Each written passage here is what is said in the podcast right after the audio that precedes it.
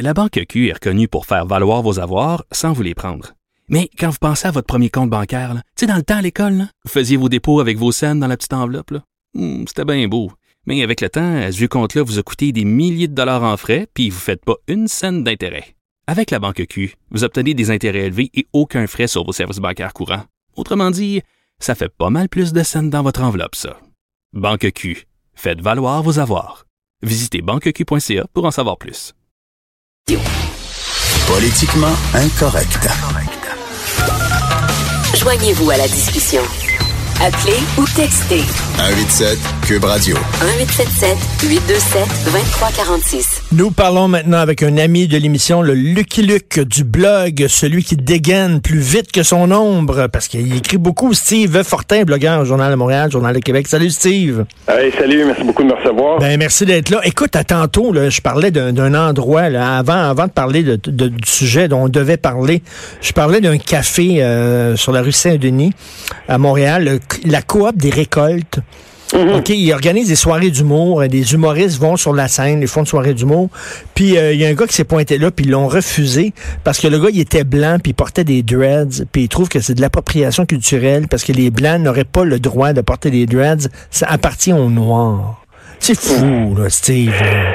Ça, ça, ça me, fou, j'ai vu ça aussi. J'ai vu les, les, les euh, quelques quelques posts, là, quelques commentaires qui ont été faits par rapport à ça. Des fois, je me dis que euh, à, à force de, de, de vouloir euh, être euh, être toujours là, dans la dans, dans, dans l'extrême marginalité puis de vouloir euh, toujours essayer de, de, de, de fermer parce que là on parle ici ces gens-là vont se vont s'autoproclamer inclusifs mais ils vont le faire à coup d'exclusion Ben oui. je vais te dire une chose, Richard, j'ai eu la chance, moi, la, la très, très jolie chance.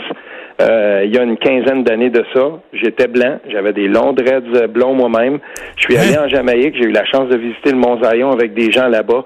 Puis, de première main, je peux te dire une chose, euh, j'ai été très, très bien accueilli là-bas. Euh, et et je, je trouve ça absolument aberrant qu'on soit rendu là. Maintenant, là, chacun dans sa petite case. Puis, Ben euh, oui. je, je- genre, moi, j'en reviens pas. Attends, Ça mais t'as me- tout- mais toi, t'avais des vrais dreads, Steve. ah ben oui, oui, tout à fait. Il y a, il y a une quinzaine, il y a une quinzaine d'années, il y a une vingtaine d'années, j'avais encore ça.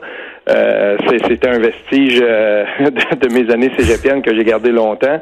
Et, et euh, Mais tu sais, ben, avec ça, Steve, c'est que tu rendais hommage, j'imagine que tu aimes beaucoup le reggae, puis tu tu rendais hommage à, à la musique noire, à la culture jamaïcaine, tu sais, puis c'est le fun de dire que votre culture, je l'aime tellement que, effectivement, pas je me l'approprie, mais je, je m'en inspire, puis tu sais, il me semble qu'au contraire, on devrait célébrer ça.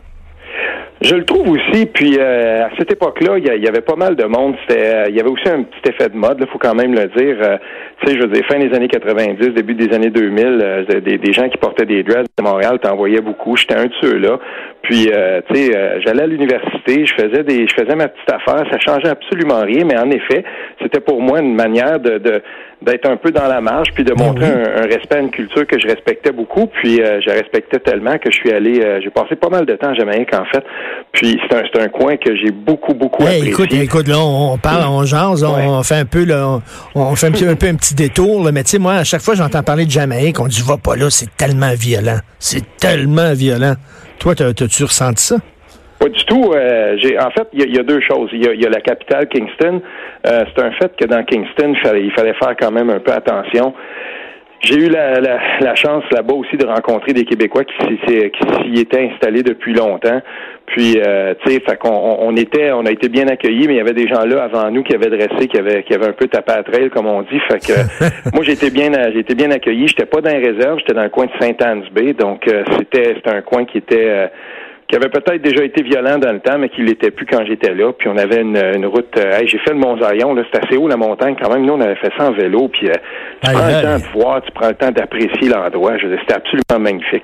Le pote était-tu bon? Non, on passe à l'autre sujet. Alors, je, disais, je disais tantôt que les gens, comme euh, les gens de la coop, les récoltes, érigent des murs entre les cultures au lieu justement de défaire ces murs-là. Bon, ce qui nous amène à notre sujet, euh, le fameux mur que Donald Trump va à tout prix ériger.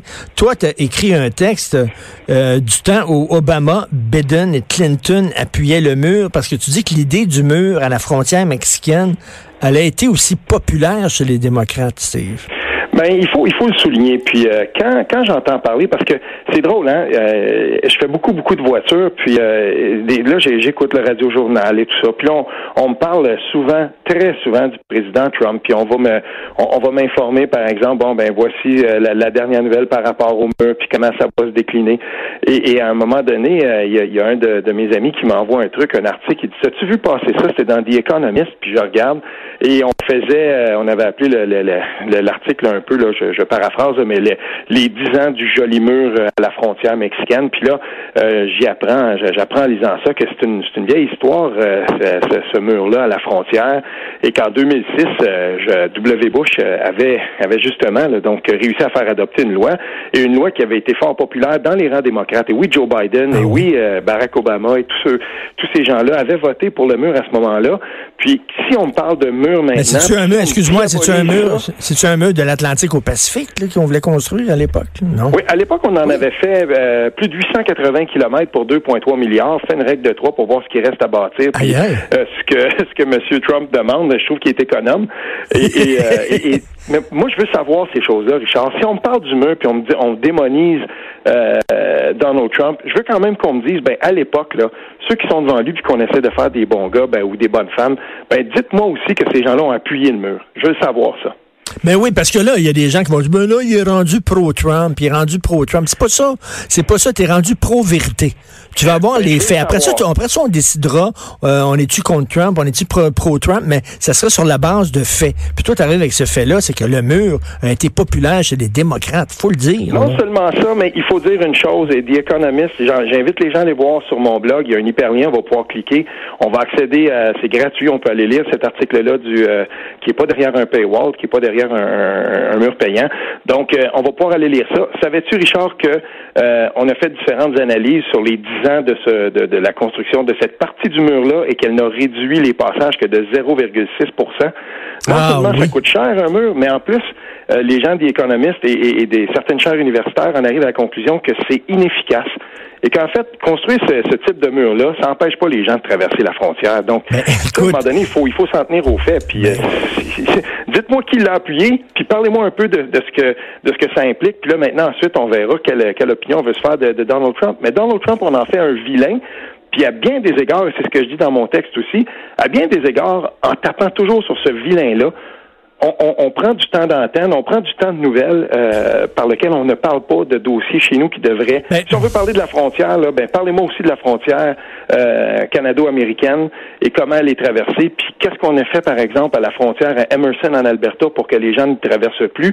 Et pourquoi on a créé un effet d'entonnoir pour que 95% des passages irréguliers, irréguliers se fassent au Québec? Parlez-moi de ça, puis je veux qu'on développe là-dessus. Ben, mais, mais, mais, c'est ce que j'aime de tes textes et de tes blogs. Euh, on s'en est déjà parlé, puis je le redis encore toi, tu es un gars que moi, dans ma tête, je camperais plutôt à gauche, mais tu es mhm. capable de dire, es capable de dire ce genre de choses-là. Regarde, Trump est pas tout seul à appuyer un mur, il est pas si fou que ça, puis tout ça. J'imagine que dans ton camp, il y a des gens qui doivent être bien fâchés de ce que tu écris. C'est comme moi, je suis campé à droite, puis je dis l'environnement, c'est important.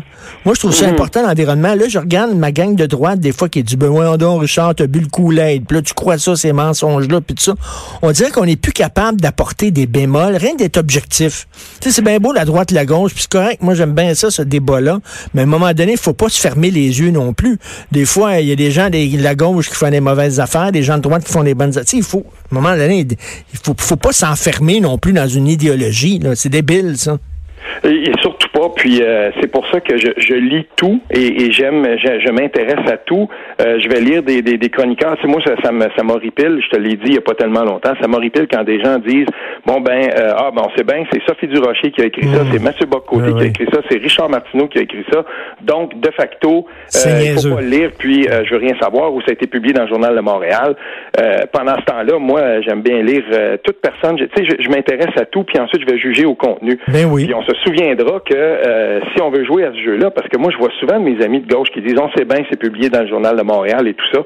Souvenons-nous qu'après le congrès de Québec solidaire en, mai 2017, il n'avait pas du tout aimé la couverture qui avait été faite par, euh, je pense, c'était euh, Bélard Cirino, puis surtout Michel David, qui avait écrit des articles assez critiques de ce qui s'était passé au congrès de Québec solidaire. Puis là, ben, tu avais des gens, ça originait directement du bureau qui disait bon, ben, on va envoyer des lettres au devoir, puis on va boycotter le devoir. À un moment donné, là, Si euh, dans un journal, on a des voix qui parlent de droite, de gauche, fédéraliste, euh, souverainiste, environnementaliste ou pas, moi je trouve que dans nos médias, généralement, là, jusqu'à preuve du contraire, il y a quand même une balance, il y a quand même un équilibre oui. qui est assez intéressant. Puis je suis content, moi, d'écrire au journal pour ça. Puis je suis content quand les gens disent, des gens de gauche disent, bon, ben, on n'a pas aimé ça, ce qu'on a vu dans le devoir, puis des fois, des gens de droite le disent aussi. Ça, ça veut dire que c'est une presse qui est euh, démocratiquement Tout à fait. assez saine. Tout à fait. Et je reviens sur le mur. J'ai fait un aparté, mais je reviens sur le mur. oui. Parce que, bon, tu sais, des murs en, en- en acier ou des murs en briques, il me semble que c'est vieux jeu. Il me semble que c'est pas assez date. Là. Maintenant, c'est- quoi? Ce serait des lasers, ça serait des murs, tu sais, des caméras, puis tout ça. On a-tu vraiment besoin d'un mur physique? Voyons donc. J'espère que non. Puis euh, sans farce, euh, ce qu'il faudrait, un moment, là, il va falloir qu'on comprenne deux choses. Là, les migrations internationales, c'est, ça va, euh, ça va aller en, en s'accélérant. Il va falloir qu'on repense complètement la manière des, de- de- dont on va envisager les grands mouvements euh, internationaux de migration. Mais on peut pas ouvrir nos frontières non plus puis permettre aux gens, justement, de, d'outrepasser la frontière sans, sans problème. On peut pas faire Non, mais ça. il va là. falloir que dans les grandes instances internationales, on se demande pourquoi certains pays du Golfe ont refusé de prendre un seul, une seule personne, par exemple, Mm. des grandes migrations de, de zones où il y avait des conflits, puis que pendant ce temps-là, euh, la Suède, l'Allemagne en Europe et, et l'Italie et euh, l'Espagne et, et tous ces, la, la Grèce étaient forcés eux de- d'en prendre beaucoup, beaucoup. Tu sais, il y a un équilibre à un moment donné. Je suis pas un spécialiste de ces questions-là, Mm. mais j'ai assez lu là-dessus pour savoir que euh, un, il va falloir qu'on repense complètement la façon dont on envisage les grandes migrations internationales. Puis il va falloir que tout le monde, il va falloir que tout, part. puis oui, mais mettre tout le monde face à ses responsabilités, comme tu Ah oui, dis oui, là, les, les pays du Golfe, puis d'ailleurs ils ont beaucoup d'argent, ils ont beaucoup de moyens, puis en plus ils ont une culture similaire à ces réfugiés là qui veulent s'en aller de chez eux. Donc je sais pas, là, il faudrait qu'ils fassent leur part eux autres aussi là. Ben, c'est, c'est- on n'aura pas le choix. Il va falloir que ce soit comme ça parce que ça va aller en, s'accélérant. Il y, a, les conflits, il va y avoir aussi les réfugiés climatiques. Euh, il y a les inégalités croissantes qui font en sorte qu'à un moment donné, les populations se déplacent. Donc, on n'aura pas le choix. Il va falloir repenser ça. Mais même à l'intérieur de nos propres frontières, à nous au Canada, quand on regarde comment c'est comment comment c'est organisé, euh, il y a quelque chose de, de moi, je persiste à, à, à- à croire qu'il y a quelque chose qui est vraiment inéquitable quand c'est au Québec qu'on fait 95 des passages irréguliers. Ça, ça veut dire qu'il y a des gens qui en ont zéro. Et, et, euh, on est en train de construire des installations au bout, de- au bout du chemin Roxham qui n'ont pas l'air d'être temporaires, pas en tout. Donc, il faut qu'on se pose ces questions-là. Est-ce qu'on a eu un débat là-dessus? Est-ce que c'est vraiment comme ça qu'on veut que ça se fasse? Pourquoi que ça, que, que ça a été décliné comme ça?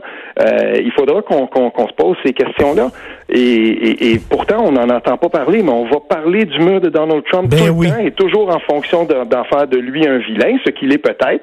Mais donnez-moi toute l'information, et, et c'est la même chose au Canada. Donnez-moi toute l'information pour que je comprenne pourquoi Mais- on a organisé la migration à notre frontière de cette façon-là. Écoute, pendant que je te parle, j'ai un écran de télé devant moi à LCN. On parle de cette jeune saoudienne qui est arrivée ici. Moi, je, on repasse les images à l'aéroport, puis tout ça.